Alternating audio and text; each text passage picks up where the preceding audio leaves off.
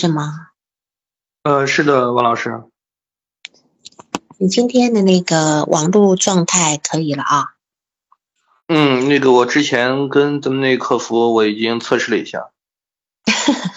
好，上次上次搞得很郁闷。嗯，上次很抱歉。嗯，好，我们今天时间也到了，你嗯，你就一边报，然后我一边提问，好吗？好的。好。呃，现在就开始吗，王老师？哎，对，时间到了，可以开始了，不用等其他人了。嗯，好的，好的。那么今天王老师好，然后各位同道晚上好。呃，来访者今年十六岁，性别 性别十六岁是几年级呀？嗯，他是今年上高一。高一刚刚上高一的这个是吧？有没有中间有没有停过？有没有说？有没有说暂停一年或等等的？有吗？没有，就是直接从初三上来的。是的，是的。嗯，好，好，你麻好麻烦往下。嗯，好的。性别男，呃，家庭成员主要是爷爷奶奶、父亲和母亲。这个爷爷奶奶后来我澄清了，应该是姥爷和姥姥，就是母亲的爸爸和妈妈。嗯。呃，咨询的场所是在省儿童心理学会咨询督导中心进行的。嗯。呃，来访者的来诊原因是，来访者因两个多月前在医院诊断双向情感障碍，接受药物治疗，有一定效果，担心长期服药副作用太大，私自停药。两天前心情特别不好。认为单独药物治疗不能解决问题，在父母陪同下前来接受心理咨询。好，等一下，好，等一下，先停一下哈。就说两个多月前医医院诊断为双向情感障碍，对吧？是。然后他服了多长的药停掉？你知道吗？呃，他母亲给我说，好像只只吃了大概五天左右。吃了五天，怎么就会有效果呢？按理来讲，吃了五天是不会有效果的。是，正常我们用起效的话要十天左右，所以他如果五天起效的话呢，它是心理作用。是是是，对。但是双向情感障碍的人如果不服药是一件非常危险的事。呃，你理解双向情感障碍的呃机制吗？嗯。双向情感障碍的话，它是嗯属于抑郁，就是和躁郁的这双向的，然后一种波动吧，是两极化。嗯，对。但是因为你的案例里面提到他有些自杀的部分哈，嗯，其实，在所有的在所有的这种精神就是身心理疾病的部分里面，双向情感障碍的人的自杀率其实是相对偏高的。嗯，是相对偏高的。就是说，我们我们这边先把双向的这个部分呢，先普及一下概念，因为实际上现在的人诊断为相双向的可能性很高，远远比单纯的抑郁还要来得高。那么焦虑它就是另外一个谱系哈，焦虑的焦虑有时候是呃，就如果是抑郁跟双向两个合起来的话，双向一般诊断度会比纯抑郁高一点。那么，嗯，这种双向情感的那个情绪变化是很极端的。他开心的时候很自信、兴奋啦，伤心的时候会很绝望，会觉得生命没有意义。那当然，他会想要自杀的时候，就是在这个呃双向里面的抑抑郁的抑郁状态的时候。因为我记得那时候大概在今年年初，我们刚开始在讲我在讲克莱因的时候，就讲到了双呃躁狂跟抑郁是互为一个。呃，就是互为一种防御。当当一个人他躁狂到一定阶段的时候呢，他会用抑郁来防御躁狂；然后抑郁到一定阶段的时候，是用躁狂来防防御这个抑抑郁的部分。那这个是时候是在当时克莱因讲的那个我们偏执分裂位，偏执分裂分裂就是分裂这两个部分，分裂成。分裂成躁狂跟抑郁的部分，所所以如果一个人从偏执分裂位要过渡到一个所谓的抑郁位态，他过度不好的时候呢，他就固着在这个中间这个阶段，就会成以后就有很有可能会产呃，就是造成双向情感障碍的一个怎么一个一个点，就是一个埋下一个点。那当然这个部分跟我们的遗传有关系，跟我们脑内的一个呃神经递质的传导有关系，可是大部分都是跟我们成长。环境是有关系的，所以，嗯，但是呢，就这样讲，就是说，一般来讲啊，一般来讲，双向情感障碍呢，可能会是互相换的，有时候是从抑郁转到上，转到一段时间抑郁，一段时间躁狂，然后，但是而且这个时间有人可能，有人可能是半年轮一次，有人有人可能甚至一天就来回轮一次。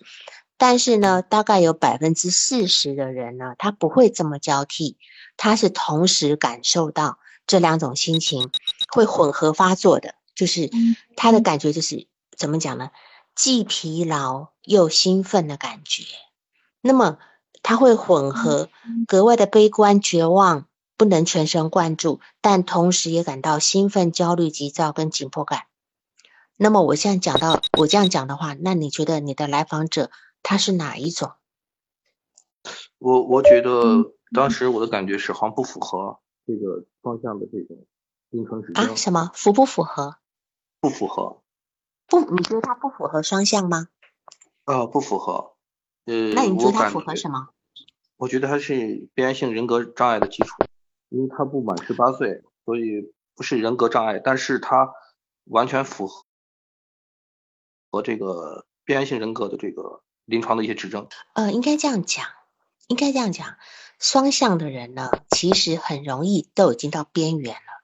你其实应该是把这两个观念要分开来的。一个人有边缘状态，你懂吗？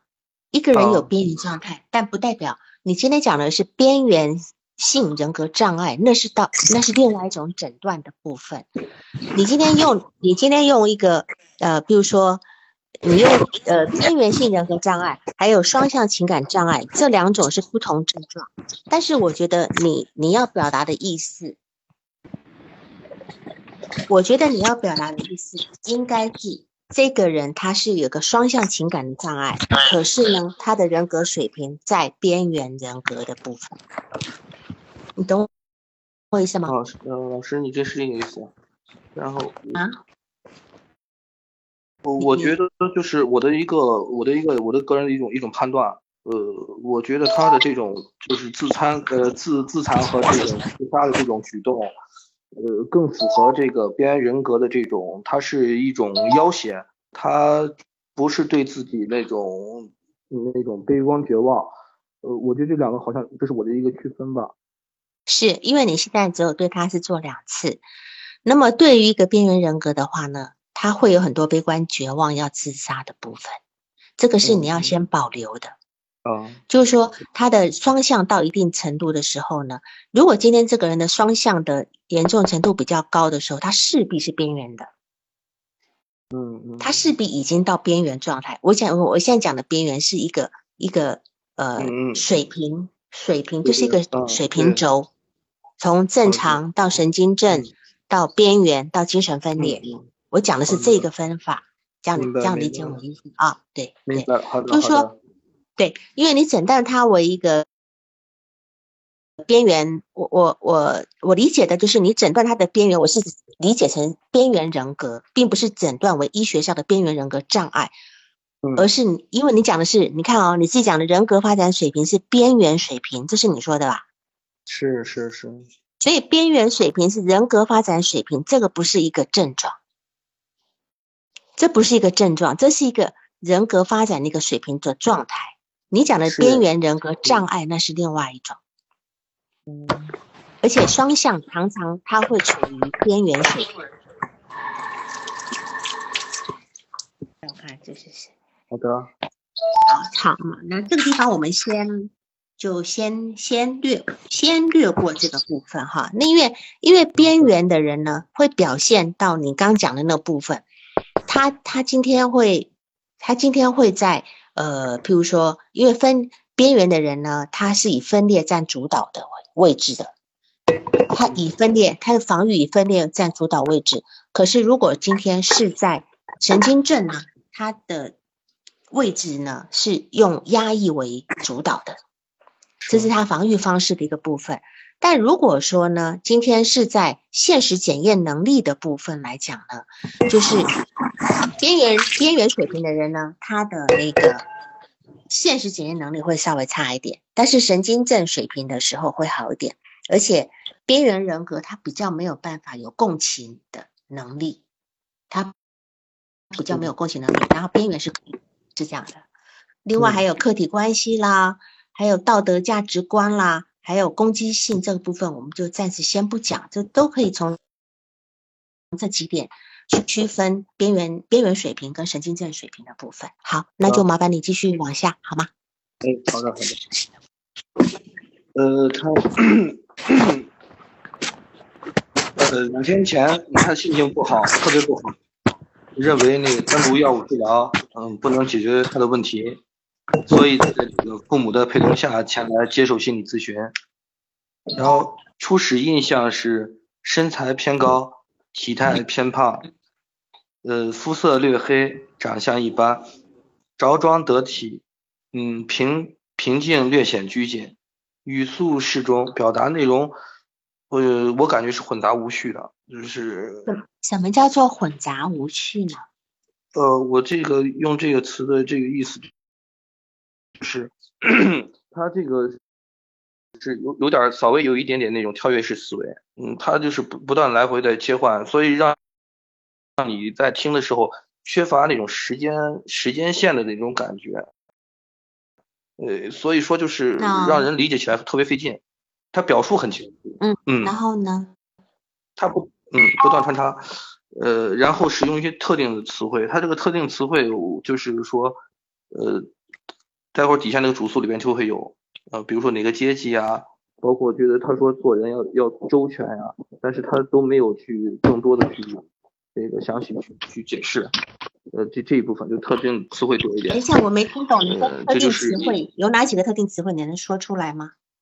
能举例吗？呃，可以，就是就是举例，就底下主诉就会有，他说是自己不知道属于在同同龄人中属于哪个阶级，呃，然后。又说做人人应该很周全，他认为做人也很周全，嗯嗯，然后又说是这个钱不重要，在这个当今这个社会上钱不重要，嗯，然后呢说是什么要保护好身边的人，只有自己强大起来才能保护好身边人，反正此类的这种东西特别多。和你当时所讲的内容之间没有直接联系。是，那你怎么判断？就是你你现在这种你你这样的一个。你打了。喂喂。嗯。这是谁谁家孩子？没有我我我我这个我这个很呃不是不是我我这个我我是在一个没关系，主要因为我不知道是谁没有，就是说你你这种感受，你能够抓到这个特点，其实是很重要也很。也很到位的，就是说，从你现在这个反应，你现在观察到的这个部分，你如何去理解他的状态？他现在现在的一个呃身心状态呢？呃，我觉得好像他本身内在也是一处于这种这种混乱的状态，他也是无序的，然后对自己缺乏。一种很明确的一个清晰的认识，嗯嗯，和对周边的世界吧，嗯嗯嗯，是我感觉是。这样，嗯，就是你刚讲的那几个特定的词汇，让我觉得是觉得啊，他讲这些话完全就是不接地气的，嗯。啊，就不接，就是他他今天明明可能只有只有一个是十六岁的孩子，可是他讲出来的话好像是国家总理那种感觉的哈，就是就是。哎，就是我，我就根本我才十六岁而已，就如果不知道他的年龄呢，还以为他是做一个多大的、有多大的人生规划跟抱负的那种状态。你你有没有那种感觉？是是，我觉得是这样。是，那这种其实这两个这两个状态呢，其实正是一个呃双向情感障碍里面的呃躁狂的特征。如果他没有双向的话，他有可能就是落在了一个自恋的部分。嗯，因为一个双向的躁狂发作的时候呢，至少是有躁狂状态的时候，他他的思维是跳跃的，而且他总是眼高手很低的那个状态。嗯嗯嗯。啊，比如说，呃，他他会跟你讲说，呃，他研发了一个东西是可以用在国防上的，他要去找国防部长谈，但这个孩子可能只有高中生，哈，这这可能都是一些呃已经公开的案例里面有提到的一些部分。啊，或者他会觉得说，啊，你会听到他讲说，哦，我我现在发明了一个什么东西，就可以赚几个亿、几个亿的，对，就是那种很，当然这种幻想很多人都会有，可是对于这个造狂的人，他这个幻想呢，他或许还会有一点点，呃，其来有自哦，他会跟你讲啊，因为什么什么，他会给你连出一套道理出来，他也，这点又跟精分的状态不一样。好，那你来，那麻烦你再继续往下。好的。呃，来访者的这个心理困扰及痛苦相关症状的最开始，他主诉是这样，呃，自身的人生目标定位非常迷茫，呃，包括在同龄人中自己属于哪个阶级，感觉自己与同龄人已经不能融洽在一起，人脉很混乱，严重影响生活。学习方面，你等一下哈，我先全部静音，我再我先全部静音，帮你放开。好的，等一下。好的，好的。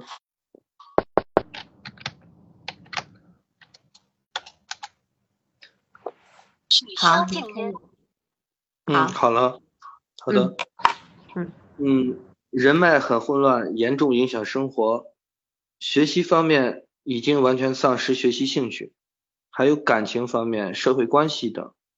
呃，所要求的这咨询目标是希望明确人生大目标，获得平时释放压力的办法。来访者，等一下，好，我们从他这个主诉的地方来看，就是说，你看他的讲的这些话，他要有一个什么人生大目标。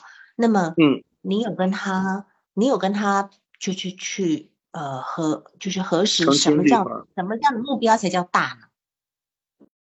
呃，他就说，呃，人生的未来的这个职业生涯，他的这个定位，呃，主要是这方面。呃，职业生涯的定位的话，那他现在大学都还没有上啊，是，现在高中才高一而已。你有问他说，那你至少从高中读完以后分。呃，读哪个专业的时候再来定嘛，不是吗？或者是你现在定好，那我们就我们现在大概知道我喜欢什么。你有跟他讨论这个部分吗？呃，他说这个，他就学习，呃，他说是好像是一个社会更低阶级的一个文凭，对文凭的这种获取是社会更低阶级的一个需要。对一个社会地位很高的话，这个文凭或者说这个学历其实完全不重要。所以说，他说他下一步只是考虑如何去，呃，如果说有更好的发展的话，他觉得继续深造不是他的首选。就就是说，他认为他高中毕业就可以靠不靠文凭的方式去得到他要的成功，是吗？是这个意思吗？对，嗯哼。是，所以你看这个地方，他那个非常夸大，他这个他这个躁狂的那个部分是非常非常明显的，非常明显的。然后，所以他今天才会，他的意思说他觉得人生很迷茫，对吗？嗯。啊，他说不知道自己属于哪个阶级，因为他根本不，他因为他根本不想跟同龄人属于同一个阶级，是他不屑跟同龄人。所以他觉得他不能跟同龄人融合在一起。那么你有问他，呃，你希望是哪一个阶级吗？就说，因为对于这种对于青少年呢，我们最多的是要去去调整或者去辨弄清楚，用比较需要用 DBT，就是辩证认知导法去辩证他的一个他自己的思维，辩证清楚了以后呢，才他才能够认识自己到底在哪个位置。所以说你，因为你你在问我嘛，就说呃，接下来怎么做哈？所以你要去很仔细的去抓他的话里面的一些不一致、不一致性的地方。不一致性，因为他说我人生定位很迷茫，我同龄中不知道属于哪一个阶级。那么你就你要问他，你觉得哪一个阶级最适合你？我们不管同龄人，因为他很明显的，他跟同龄人是不能够融合在一起。然后他讲的人脉很混乱，那什么叫人脉很混乱？嗯，那待会儿 待会儿我详细讲这这一部分。人脉混乱是，嗯，好，就是你知道他人脉混乱的部分是吧？啊，知道知道。好，好，那么好，要不然你就再往下好了。嗯，好的，那个我再补充一点，就他说的这个，他所他他未来所希望的阶级，就是说权力，他再三的就是重申那个权利。嗯嗯，他说权力是应该是他需要的。权利。嗯，权利。你有在核实什么权利是指的是什么吗？是从名德来的，还是从命得来的，还是从还从利得来的？呃，他说是通过人脉能得到的，能能够能够有权拥有权利，然后权利的话有更更多的这种社会地位，更高的社会地位。对他讲的是没错。那么今天人脉如何给他权利？嗯，这待会儿的话，我讲的那部分的话，我我把这个大概他这个所谓的人脉我澄清一下。好，好，那么再接下来呢？嗯，然后他这个呃。一个是希望的人生大目标，下来就是获得一个平时释放压力的办法，这是他的一个咨询目标。嗯嗯好好，嗯，老师继续吗？对，继续继续。啊，继续啊。呃，来访者两年前就开始出现这种开心不起来，但不是很明显。嗯，随着时间推移，越来越严重，甚至对别人笑都感觉很虚假，然后并出现一些自残行为。用刀片划手手背吧，划手背，用圆珠笔在手背上扎孔，然后等结痂后再用圆规挑开，嗯，不觉得疼痛，嗯，觉得这样能释放情绪，呃，有时候还会出现那种前一秒与他人相视而笑，下一秒就动手和对方就就就打架的行为，嗯，自己控制不了，呃，有过这个割脉跳楼。甚至喝酒时候加头孢的头孢的这种自杀想法，但是没有没有实施，对吗？喂，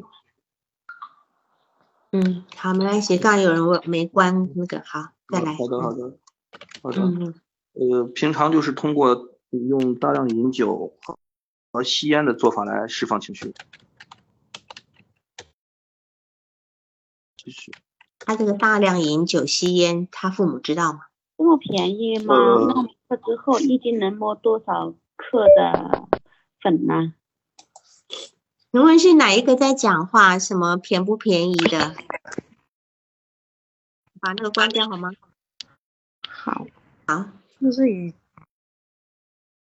好来，老师可以，嗯，可以的，哎，嗯，父母，然后他这个父母是知道的，嗯哼。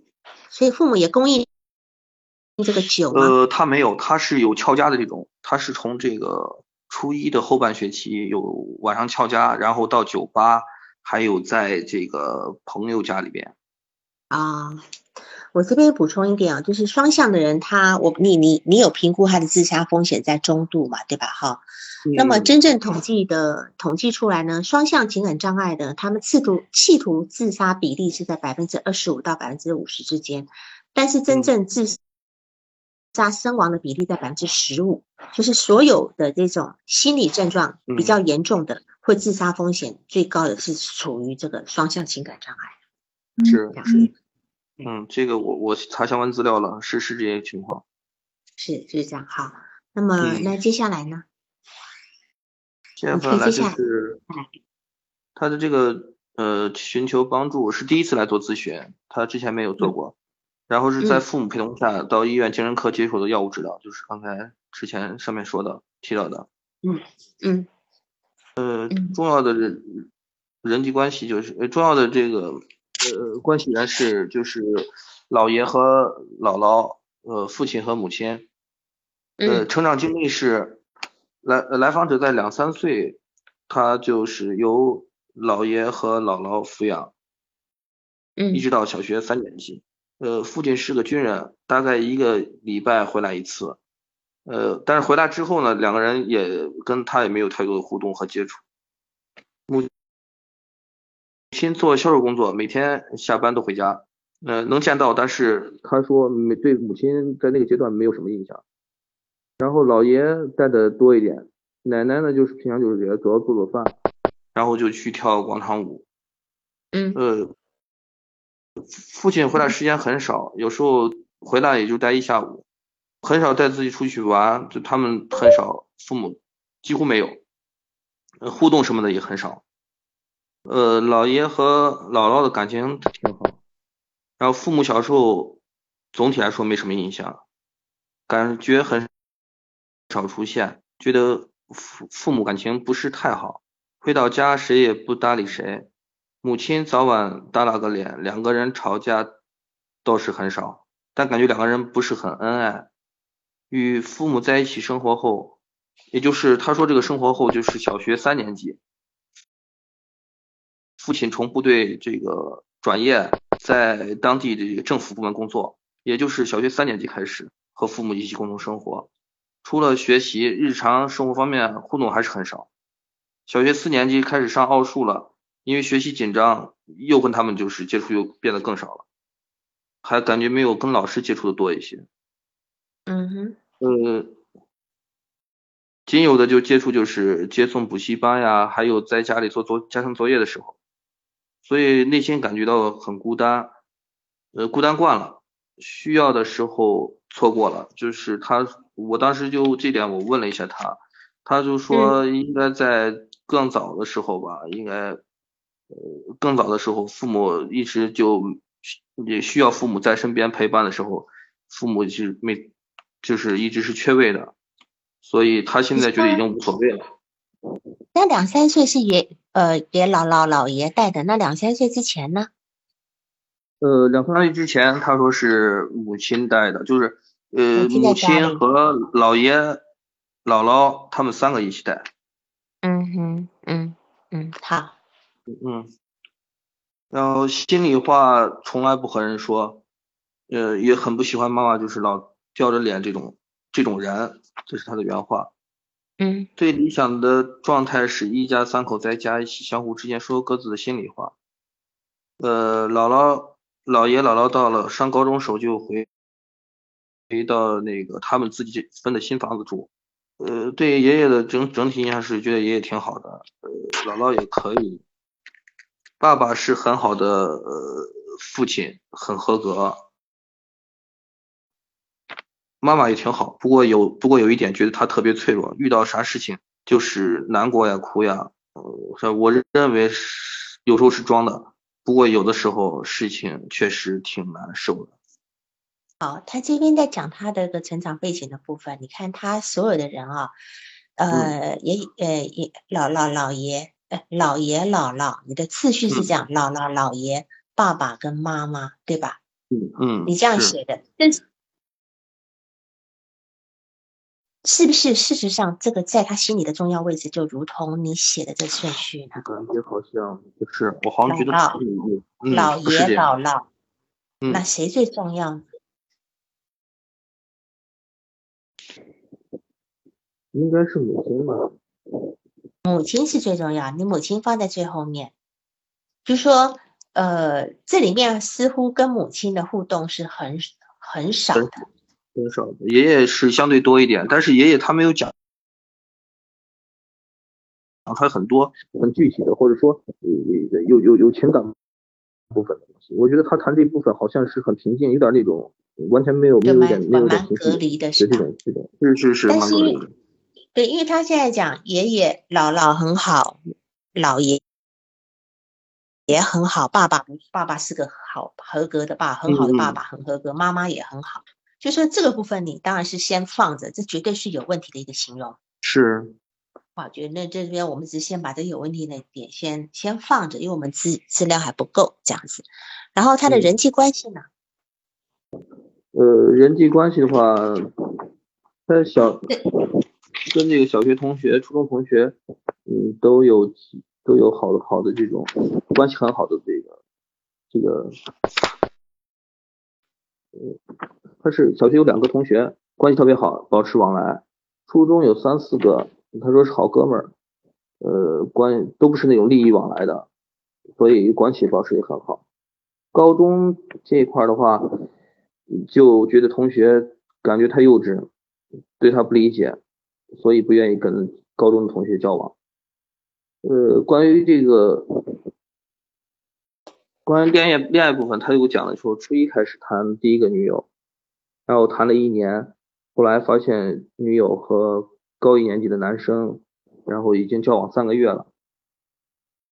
被他发现后，就问这个女友。然后女友说是对他没感觉了，这件事对他的，他说对他打击很大，嗯，花了三年时间才走出来，呃，然后在这期间，他说他觉得到现在吗？因为因因为他从那时候到现在三年了，是，他这个到现在，是是是，他说这件事情其实是整整个影响了他当下出现这种状况的一个最最核心的一个因素吧，嗯哼，嗯。然后中他说是在这个期间就交往了七八个女生，但是是那种没感觉的，好像也是出于一种报复。另外一个他又说是他感觉到好像就是用这种办法来抵消那种那那种空虚感。嗯嗯嗯呃，然后在这个后续现在当下谈的女朋友是在这个初二的下半学期，还是同班同学。然后一直交往到，一直到交往现在，现在还保持交往，就这么一个。我们我们来讨论一下这一段哈，你刚刚讲的人脉是指这一段吗？呃，人脉不是不是这一段，呃有有这段就是，哦嗯对对对是是是可以这样说吧，他说的这个初中这个好哥们儿这个，就说的应该说的这个阶段。嗯。那当时情况是这样子，就是他在学校当中，因为当时他上的学校应该是在我这个我们这个城市应该算是比较比较好的一个重点学校，省级一个重点学校。嗯。那么这个学校人员构成的话，主要就是一些嗯特别优秀的学生，包括说这个有一些社会地位的。呃，有有背景的这些啊，这些子女，然后就是他在这个学校里面，当时他的这个学习成绩当时是差一些的，但是他父亲初中初中初中嗯是，然后他的这个当时成绩是差一点的，但是他的父亲应该是有一定这个社会能量的，嗯，所以等于是肯定托人花一些钱，然后上到这个学校里面去的，嗯，然后在学校就是交往了很多这种。家境特别好的，或者说有一些啊有一有一定的这种嗯社会地位的，嗯呃在这当中就交往后，他就给他一个一个一种，嗯他就是通过这种交往，觉得好像学习好像不是原来上小学阶段就理解的那么重要，嗯嗯他觉得好像这些人就是不用通过学习。他当时说，好像有些人天生就是含着金钥匙出生的吧？当时跟我说这句话。是的，他觉得初中的这些同学，有一些社经地位，所以将来是可以透过这些人脉关系得到自己比较好的发展，对吗？嗯。但是他他这里有矛盾的部部分，他说他初中有三四个好哥们，都不是利益往来的那一种，但是看起来他是跟别人利益往来了。是，他是有过这个，呃，先之前尝尝试过，他后来就说有一种挫败感，然后可能对他打击也挺大，这块也有一些打击。就他这个打击是是这样子的，嗯，他在校外有一些，他就早早就是在校外有一些社会交往，不一定都是这个学校里面的同学。他他努力，他当时给我解释的这个在校外交往的原因是这样子。就是说这个女朋友当时她呃发现跟高年级的那个男生交往之后，他就主动约那个男生，约那男生之后呢，这个这个这个这个男生当时好像是有有点有有点这个社会背景，有点关系的。后来等于是好多人，然后就在那边围殴了吧？就当时他是一个人，他说他当时进新学校也没有。没没有这个没有熟人，身边没有人帮帮助，然后等于是就等于被对方一一一群人吧群殴了吧。嗯。事后他就瞒着没敢给家人说，没敢跟家人说，然后他就这个自己吧，自己就是通过他说通过他跟社会上的人交往，然后有了一定的这个人脉，有了一定的这个有了一定这个能量，然后回过头就等于是找了比这个男生更厉更厉害的人吧，然后他就就还回去了。然后最后给他，最后对方是给他道歉了，给他道歉了，而且象征性的还给他了一些经济补偿补。偿是，嗯所以我觉得他当时所所谓社会人脉，他外面找那些一般都是当地小混混。是是是，其实我不觉得能够多高大上的人替他来主持指这个公道。对。那那个这个东西又没关系，就是我们先来看一下他的一个呃发病的一个机机制。嗯。譬如说，他从他说他两年前开始的时候，呃，整个状态不好，开始有自残的行为，对吧？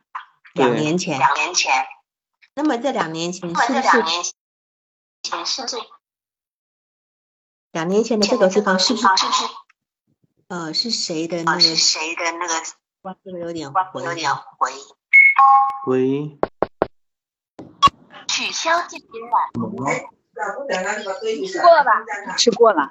他去刚刚双刚那里啦。来，哎，好了，就是说，呃，他两年前的时候开始自残，那那个时候我们这么回推就可以知道，那时候是他的女朋友。在果果家啊，在我我说你在果果家。哦，没有没有没有，我是其中一个啊请问是谁没有关静音？刚刚讲婆婆家的那个是谁？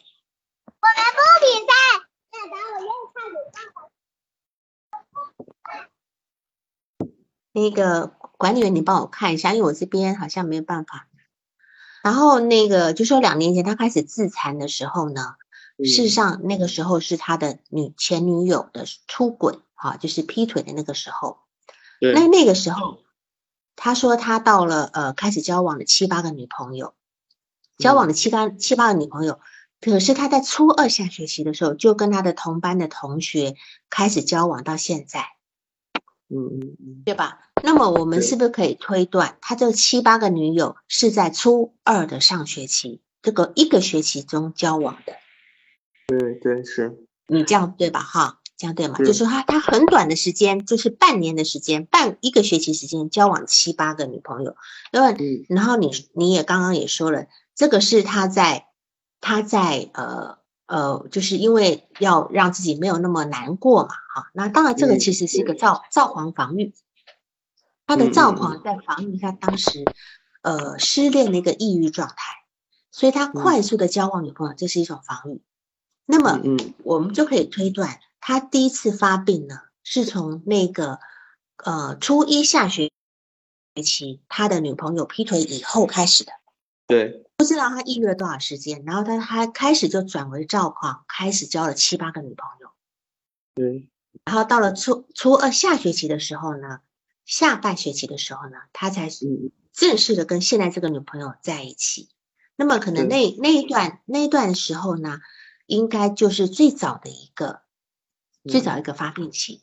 那么他的看医生是从最近才两个月前才开始看。对，是是，那这个地方你跟他核实过没有？就是说，当时他知道那个时候知道是他是一个发病状态吗？还是家里也家里也不太家里怎么反应的？这等等这些事情。呃，他是这样子，这嗯个他不知道他这当时那个情况是属于那种病理状态，嗯嗯，呃，然后是这样子，这个他的父母好像觉得，我我我觉得好像是这块儿，好像是内心有点亏欠吧，就是好像中间嗯是不是对他这方面就是养育方面可能有有有点缺失，所以好嗯像不知道该就是他就目前这个状态，父母好像就是一味的在在去迁就他，或者说做一种补偿吧，所以他也是当当下这种举动，嗯。是因为诊断出来为双向才开始补偿的吗？嗯嗯嗯，是，嗯是。那么这次是他自己觉得不对劲要去看医生的。呃，是是他自己。他为他为什么发觉自己不对劲了？他之前在初中有那么糟糕的状态？呃，是这样子。呃，其实前天前天我又接了第三次，那个后来就是跟咱们那个就是咱们客服说了一下，呃，好像就意思说不再补充新的材料了，所以我就这个在这块的话，其实我有有有一些新的一些资料的一个一一个填补。啊，你说。嗯，然后他是在高中，就是这个现现任女朋友，呃。跟他之前三个礼拜，就是跟他三个礼拜前跟他提过分手，提过分手。嗯，然后呢？嗯，呃，然后他就就出现这种情况，又出现情况，这是一个因素。还有一个因素是说，他跟这个新学校有关系，他觉得一一直到现在目前为止不适应，他努力要要要要给父母说要离开这个学校，重新重新换一个新别的学校。嗯。就是两方面因素造成他。对，一般我们如果是做青少，因为你也在青少年中心嘛，你应该知道青少年青少年他最大的问题，除了先天从原生家庭带来的问题之外，他很可能发生在一个适应不良的一个状态里面。嗯，就是是，就是很容易换一个环境，他的适应，他原来的适应太单一或太僵化。然后他换了一个环境，他就完全不行了。有有现在的现在的那种小孩子哦，那种降低的那种成病的那种状态降低，有很多从小学一升初中就出问题了。因为现在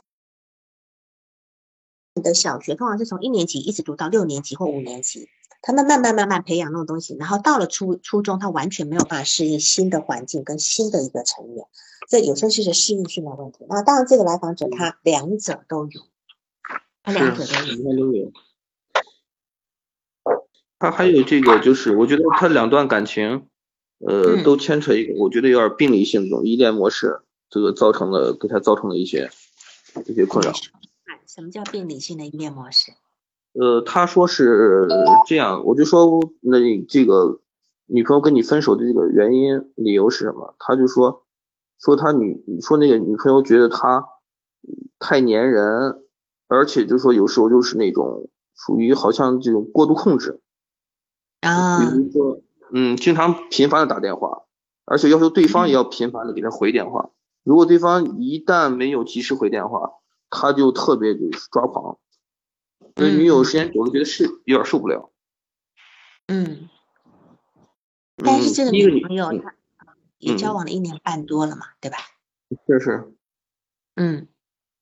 对那么你从这地方他的这种情感模式的一个评估里面，你怎么去？你刚刚说他的依恋模式是吧？嗯。你你说说看，我我相信你已经有判断了。呃，我觉得好像应该是跟你从小跟这个母亲的这种分离，应该算算是一种分离创伤吧。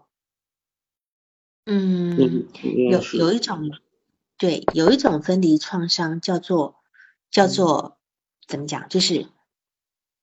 不明所以的部分，就是说，可能他妈妈常常不在家，因为他妈妈是做销售的，是吧？嗯，还是做什么？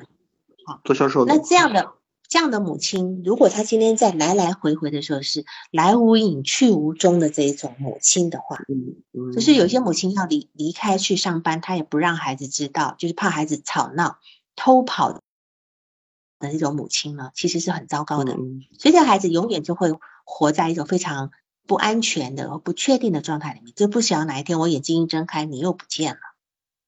对。那么这样的创伤远远比那种就是单次的那种重大创伤，可能还要来的更更为深远，影响更为深远。所以，如果说你刚刚讲到说跟他母亲的关系的话，如果说假设他母亲是这么样一个人，而且他母亲还有一点就是面无表情，嗯，他妈妈是总搭着一张脸的。面无表情也就算了，我还投射一下，但他妈妈总拉着一张脸，对吧？嗯嗯。那么一个母亲如果总拉着一张脸的话，孩子心里会有什么感觉呢？在小的时候，缺乏那种回应。嗯。积极情绪的一个回应是吧？对，就说假设今天我所我所对应的这个母亲，整天在我面前都拉着一张脸。嗯我今天长大了，我大概知道哦，你你你你可能很累，你可能因为跟爸爸关系不好，嗯你可能在在在家里不高兴，所以拉着一张脸。可是在我小的时候，很小的时候，你拉着这么一张脸，那么一个小宝宝他会怎么想？嗯，都是自己的错，还是自自我否定？对，就是至少有自我自我觉得怀疑是自己问题的原因，对吧？是不是嗯你不喜欢我，对吧？嗯是不是我哪里做错了？那嗯这样子的，其实就是一个所谓一个孩子最早的一个自卑来源，一个自卑来源。然后呢，这个部分他也有可能发展出一个躁狂来防御的一个状态，他只好让自己很怎样很怎样，然后嗯来抵御这个内心的这样的一个痛苦点。所以嗯你看他有这两个状态，首先是他妈妈的那种面部表情，面对孩子没有什么笑脸的一个表情，让孩子觉得很很，就是觉得自己不够好嗯或等等的，或者是说你今天跟我在一起，你就是不高兴，是吧？哈，那其实这东西就很难受。那么所以这个会演变出这个来访者，他用一种控制的方式要去得到一种安全感。就是说，这种孩子呢，他有一种状心理状态，就是不在我眼前表达好感的这一种状态呢，就是不爱我，就是不在意我。他们没有办法形成形成一个恒定的一个客体的一个内在好的关系，他没有，或者是说，或者是说，他其实已经内化了一个冷淡的一个，就是如冰箱般的母亲的一个客体。然后呢，他在后来在寻找这些女朋友的时候呢，他一直要去索取，一直要去索取这这个爱，就是就是嗯，就是当不在的，他用控他用控制的方式来索取，这样子。所以这地方也是我们了解他情感模式的一个部分。还有吗？是的，嗯，因为你的的你自己有做一些理解，所以就会嗯嗯我们就会比较好谈。是的，还有，嗯嗯，就是说你要去说到他的那个呃呃，比如说重要的，因因为你你在问我说如何往下走哈，如何往下走？因为你这边最主要的，比如说重要的客体关系呢哈，你讲的是嗯父母，但事实上我讲的重要的客体关系关系是要让你去找他客体关系的模式。好的，啊，就是他跟父亲或者是所谓的权威是一种怎样的互互动模式？或许他跟他他跟学校老师，嗯，你只要看到他跟学校老师是怎么相处，是怎么样的状态，你就会知道他对他爸爸是一个什么样的感觉。因为他现在讲他爸爸很好，是个合格的父亲，讲妈妈也很好，怎样怎样，都不是真心话。你只要去看到他跟外界的权威怎么交往，你就知道他内在的客体关系是怎样。然后他还有其他的客体关系，比如说他跟同同辈在一起的关系是怎么样的交往？是他去迎合别人呢？呃，总是去呃希望得到别人的支撑呢？还是他是站在一个呃有人会在小团体里面成为一个大哥大的的个角色啦、总照顾别人啦、啊，这这个是一个客体关系。对你去理解这个部分，就可以知道啊，然后所谓移情反移情呢，你说来访者是很平静的，缺乏情感，轻描淡写的，对吧？嗯，那么我我问你，他你觉得他对你是一个什么样的感觉？你你已经跟他三次了，嗯，您说是他对我的感觉是吧？对你猜？嗯我觉得好像是有有那么一点点去迎合我，迎合你是吗？你有你有感觉到银河是吗？呃，迎合我好像是在逃避吧，逃避这个，我我觉得好像它是一种一种通过呃通过当下的这种这种这种症状，也嗯也算是呃通过这种症状然后寻求这种这种咨询帮助，我觉得好像是某意义上讲，他躲躲到了一个好像是一种这种这种呃暂时可以逃离现实，呃，我觉得我好像不重要，他并不是在我这儿能得到什么东西。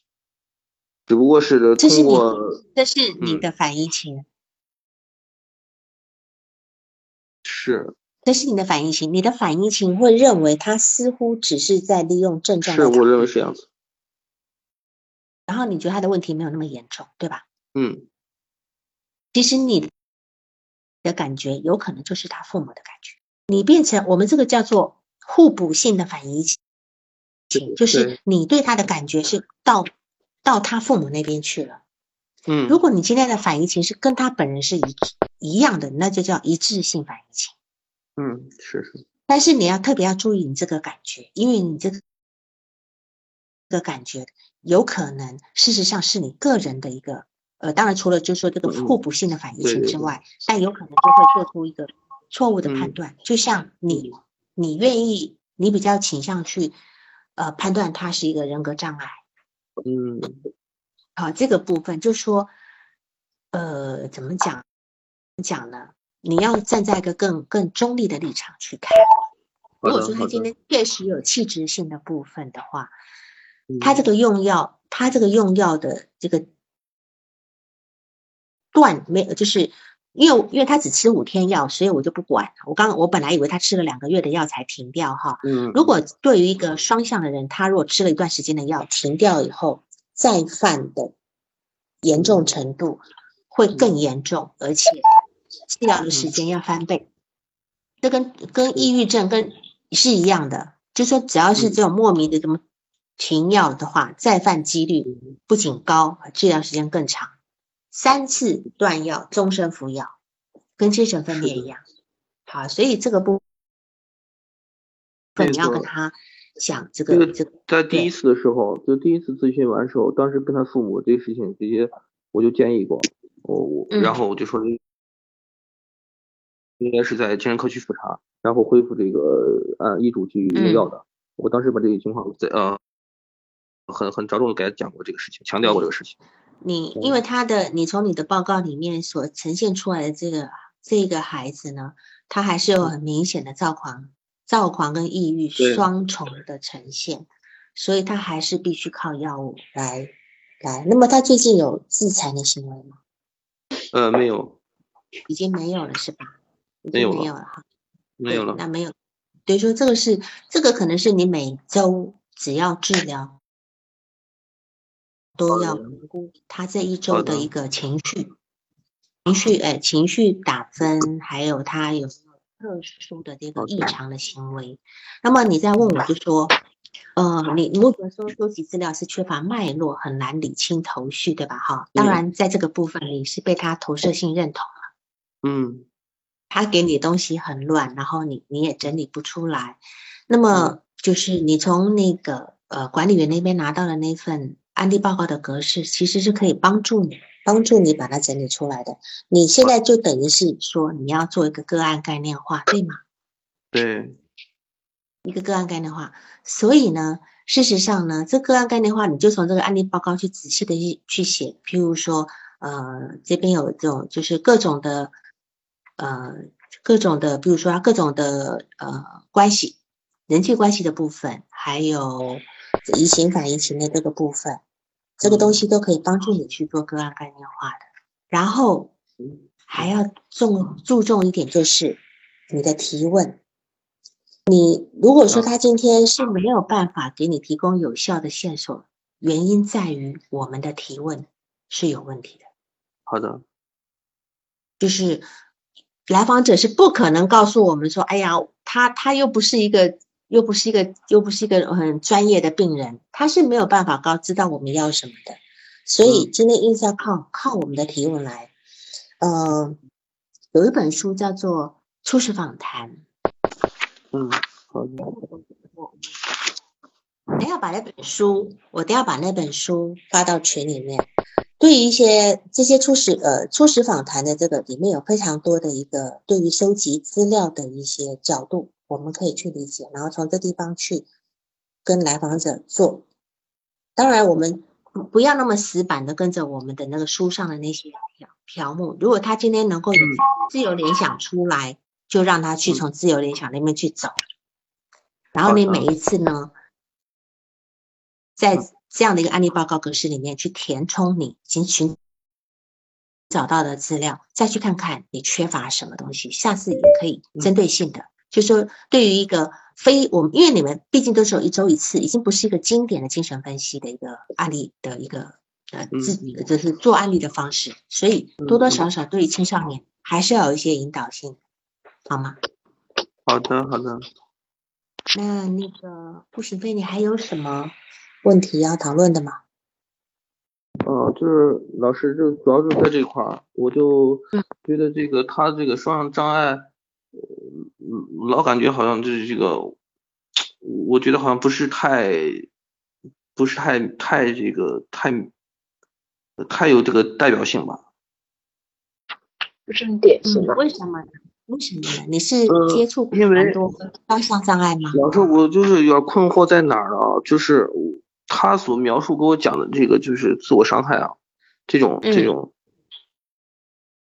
这方面，他的做法就是拿刀片在手背上划了一划了一点点，然后包括拿拿那个拿那个笔尖去扎这个手背啊。嗯。除此之外，他没有再有那种更更激烈的、更更危险的一些举动。嗯，我觉得这个好像是，嗯嗯，你说那他他这种他这种也是一种宣泄情绪。他说是，呃，之前是通过这个大量的这种喝酒和那抽烟来来排解情绪，人家现在失效了。然后他说就就就发展出来这种，就是有点有点算自伤自残吧。但是这种这种程度，我觉得好像跟那种抑郁抑郁状态的，我的理解。跟抑郁状态的那种、那种、那种自残，或者甚至说那种自杀，我觉得那种程度好像差太大了。所以我觉得这块我是很困惑。我觉得好像他这个是在是是引起家人的关注，或者说一种一种威胁更多一点。我我老有这种感觉。是，就是说我们不能。因为他自残的成你希望他血流遍 遍地是吧？明白明 白。对啊，因为这个程度不够。但是是这样，就是说只要有疼痛的感觉呢，它事实上都会都会分泌一种内啡肽嘛。这个内啡肽是一种内源性的一个吗啡的一种作用的，是有镇痛的效果。嗯。如果他开始身体疼痛了以后呢，呃，刀用刀片划手臂开始疼痛以后呢，就可以让他那种呃。从那个脑神经递质就可以传导出一种止痛止痛的感觉，他的心里就会比较相对的平静。嗯，会相对的平静。这个东西呢，跟这种跑步啊是有一样的，跑跑步长跑的人也会分泌的，还有吃辣椒也会。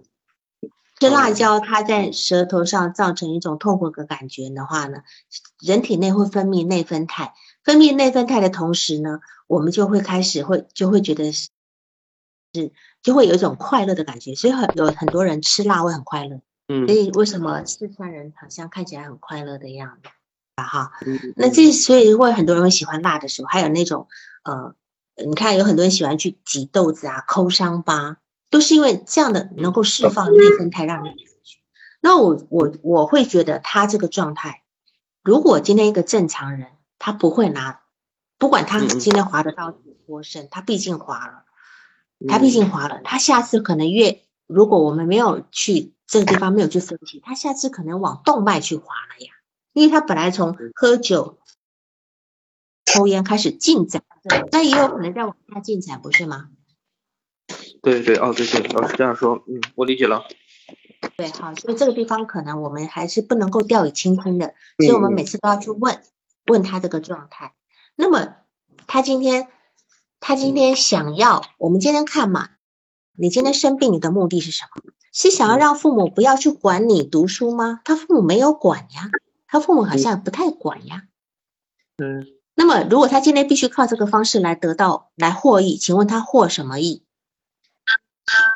可能？你觉得他要获益，要获什么？得到父母的关怀吗？感觉上他家里没有那么冷落他呀，感觉好像想离开这个学校，好像这个我觉得他是有点那有点适应不良嘛，他是想想急切离开这个学校。嗯，我相信他如果要离开这个学校的话，可能不需要到达一个呃所谓自残的方式吧。嗯他因为我觉得嗯他父他的父亲既然能够花钱让他进去，是吧？那这个学校是好学校，这个学校不是，这个学校是他说属属于那种补习学校，因为他成绩太差了。那么他要去哪里呢？他说以后他走那种艺考的路，然后后就是对那种文化课要求特别低，他能顺利的能拿到这个本科的学历就行了。所以他现在换一个学校，就是艺艺考的学校了。如果嗯，他都他的目的想换个艺考学校，然后对这个学校要求特别的宽松，呃，业余时间多一点，然后学习成绩文化课要求也很低。对，所以他的其实他的目标跟他家里并不冲突，因为他这个学校已经很差了，又不是说很好的学校，他读不来，嗯这个学校也很嗯差。那换一个更能够过的学校，嗯如果他今天愿意这样子跟他父母沟通，我相信他父母不会不愿意的。他听说他爸爸又是一个在当地还是有点有点、嗯有点小小小力量的人，对吧？嗯，对对，所以我们要看他是是用什么方式，他这个东西获益在哪里？似乎他不需要用这种自残的方式来获利。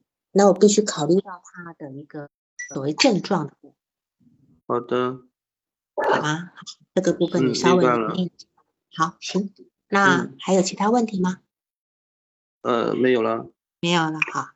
好，嗯，那么那我们今天就这样子好吗？其他人有问题的话，就在群里面讨论一下好了。好，今天时间到了，那就好的，好好谢谢王老师，辛苦了。好哎，好，再见。谢谢，谢嗯谢啊，谢谢。哎，再见。嗯。嗯。